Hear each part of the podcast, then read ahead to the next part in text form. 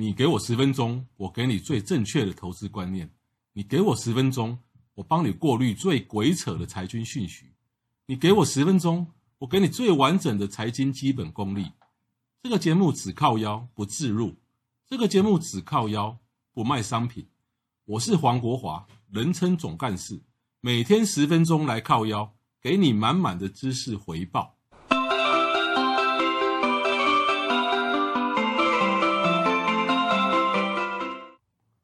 欢迎各位听众再度收听《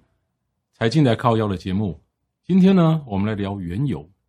来聊原油的用途，然后原油的使用状况，然后原油的大概供给，以及展望这个今年跟今年二零二零年跟展望二零二一年整个原油以及它相关的一个中下游的一个啊景气的一个大概的状况。好，原油其实呢用途呢，我们大部分分了三种。第一个在交通用途啊，都要开车啦，啊，飞机啦，啊，轮船呐，啊，这些的占了百分之七十，啊，发电呢占百分之二十，那石化产品占百分之十，所以也可以看得出来说，其实原油的有有有七成的大部分是用在交通运输。好，那这百分之十的石化产品是什么呢？其实就是一些中下游。啊，那中下游中下游产品呢，大家大家会慢慢再去。要去做一些像塑胶啦，其实像尼龙啦，像聚聚酯纤维、聚酯化合物，包括你我身上穿的衣服、鞋子这些，很多都是用在啊，都必须最最根本就是用的一个原料是原油。但是呢，这方面只占了整个原油需求的百分之十，所以可以看得出原油呃的用途里面，交通运输的一个决定性的一个因素。好，那今年二零年为什么这个原油呢？这个呃。走势，尤其是上半年跌得那么凶了，就很很很清楚嘛啊，因为武汉肺炎啊，造成大家有有的是封城啊，有的是限制啊很多的行动，甚至大家不太愿意再像以前那样的旅行或出门啊，甚至啊那个那个上班上课的那个通勤的需求都变低，所以呢，哎，二零二零年的上半年的那个交通运输的需求大幅下降，也是造成二零二零年上半年原油的价价格大幅下下跌。啊，从呃大陆还还记忆犹新的话，其实在今年二零二零年的大概是四月的四五月那个交界处那个时候，还出现过那个原油期货是负的啊，当然这些都是过去的了哈。那现在我们要展望二零二一年，二零二一年好，那二零二一年呢，我们先看明年的二零二一年的交通运输呢，啊会不会起来？我认为还不太会起来，因为呃，其实呢，武汉肺炎到明年呢，可能。应该还会再继续肆虐我们哈，呃，我们的旅行需求、航空需求，甚至我们的这个啊啊、呃呃、这个这个交通需求，其实都不太会会跟今年差不多了了不起，小幅的走高或走低哈。那发电需求呢？其实发电需求是很稳定的哈，因为这个发电需求其实呢，就呃，因为发电发电不纯然是用用。用那个燃烧汽油，有时候用燃烧天然气，有的是核能，有些是风力。所以这个原油如果太高的话，哎，这个发电的这个的用用原油来发电的比重呢就会降低。那那原油如果价格走低的话呢，那各大电厂啊，那火力电厂就很乐于啊用原油。那另外还有一个就是石化产品，那石化产品是跟我们的十一啊，跟我们的一些基本生活比较有关的。当然了，我展望明年二零二一年的景气是。肯定会是比今年好一点的，因为其实二零二零年已经是大概是这三五十年最糟的，所以明年这方面会起来。那问题是石化产业、石化产品只占原油的需求百分之十，即便石化产品这呃这这些中下游的产品需求增加了两成三成，其实呢对原油的这个需总需求量也不会增加太多，因为我刚有提到原油大部分还是用在交通运输。第二呢，我们第二个层面，我们来看这个原油使用的国家。啊、根据大概这个这个是不是很新的资料哈？这是二零一八哦，不过大大致上应该这两年甚至未来大大概都不会差太多了哈。美国用了百分之二十六，啊，中国用了百分之十五，那欧洲跟中国差不多啊，用了百分之十四，那中国以外的亚洲也是百分之十四啊啊，这个就包括像日本、韩国啦、台啊、台湾、印度啊、中南半岛这些等等这些国家。那我们先看美国好了，美国使用最多，全世界的四分之一原油是它用的。可是呢，美国既是这个原油需求需求大国，它其实现在也是一个那个原油的生产大国。从二零一八年以后，美国开始，美国已经变成一个进出口国，也就是美国生产出来的石油比他自己所使用的石油还多了。也就是说，在这个使用国家的这个这个从这个层面来看呢，美国这个因素不会不会造就这个原油太大的波动，因为它基本上是已经自给自足了，自给自足了。那如果说像欧洲或是像中国以外的亚洲，比方说日韩台湾这种啊这一类的国家来讲，啊这这是比较属于这个就是啊已经开发开发比较久的国家。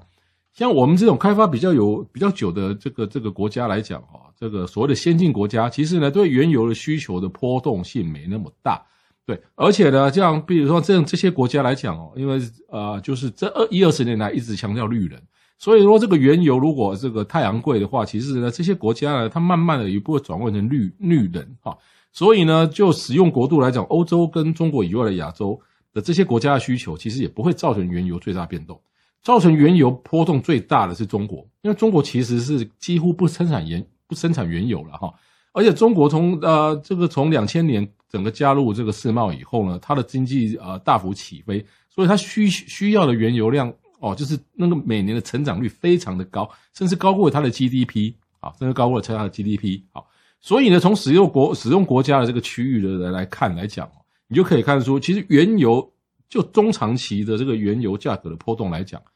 取决于中国，取决于中国啊。所以呢，从二零一八年中国的经济开始趋缓以后呢，哎，你们大家如果有兴趣去看，从二零一八年呃开始，这个原油就开始走空啊，或者说不涨，一直到今天。哦，所以原油其实已经差不多了，走空，它走势已经走空了三年，三年多了啊。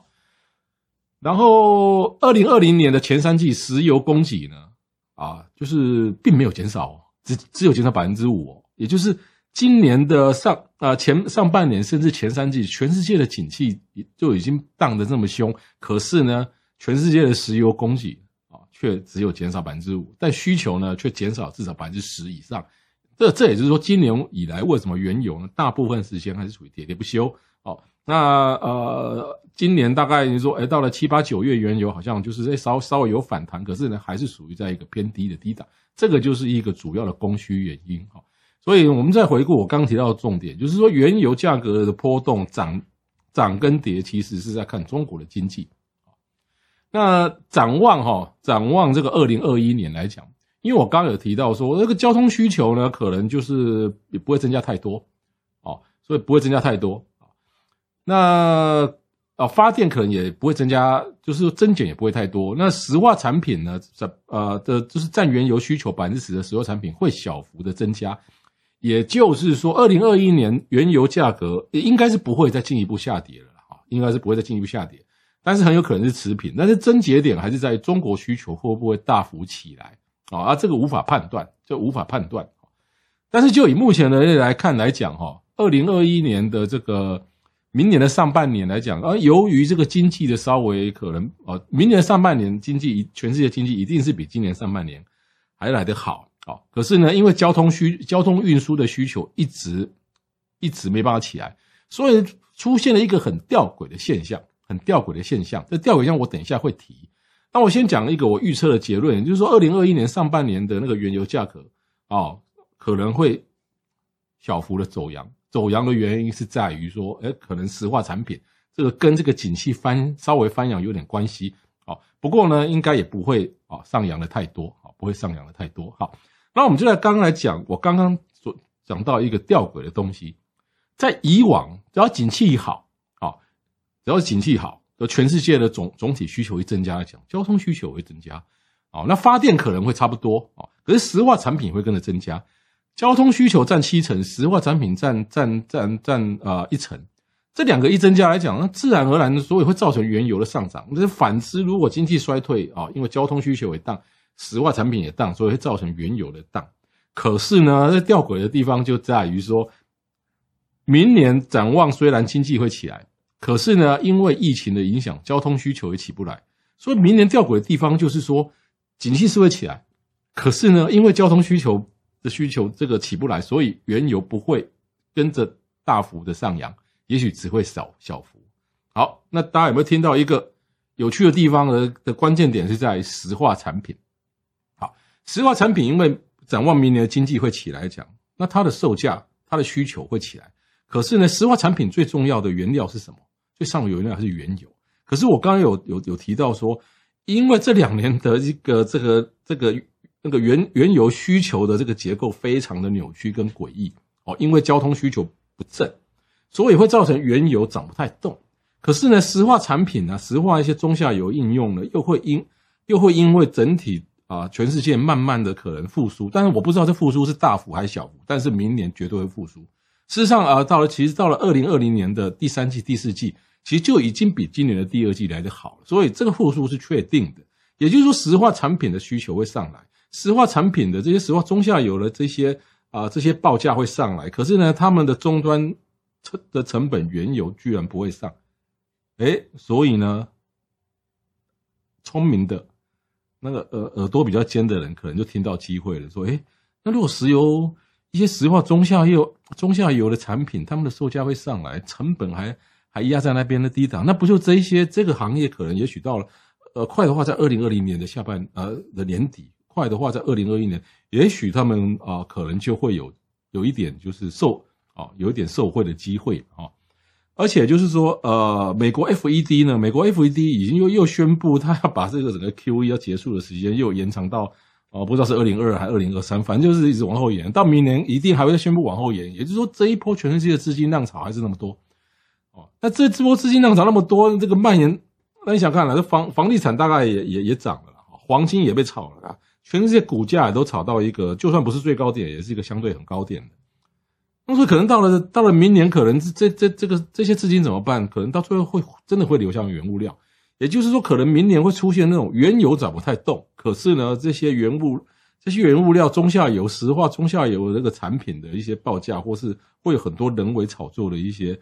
一些可能性存在哈。好，那今天就是今天的节目就是在简论这个原油跟这个明年展望，因因为原油而起的这个总体经济的一个。某某个层面的变化哈，那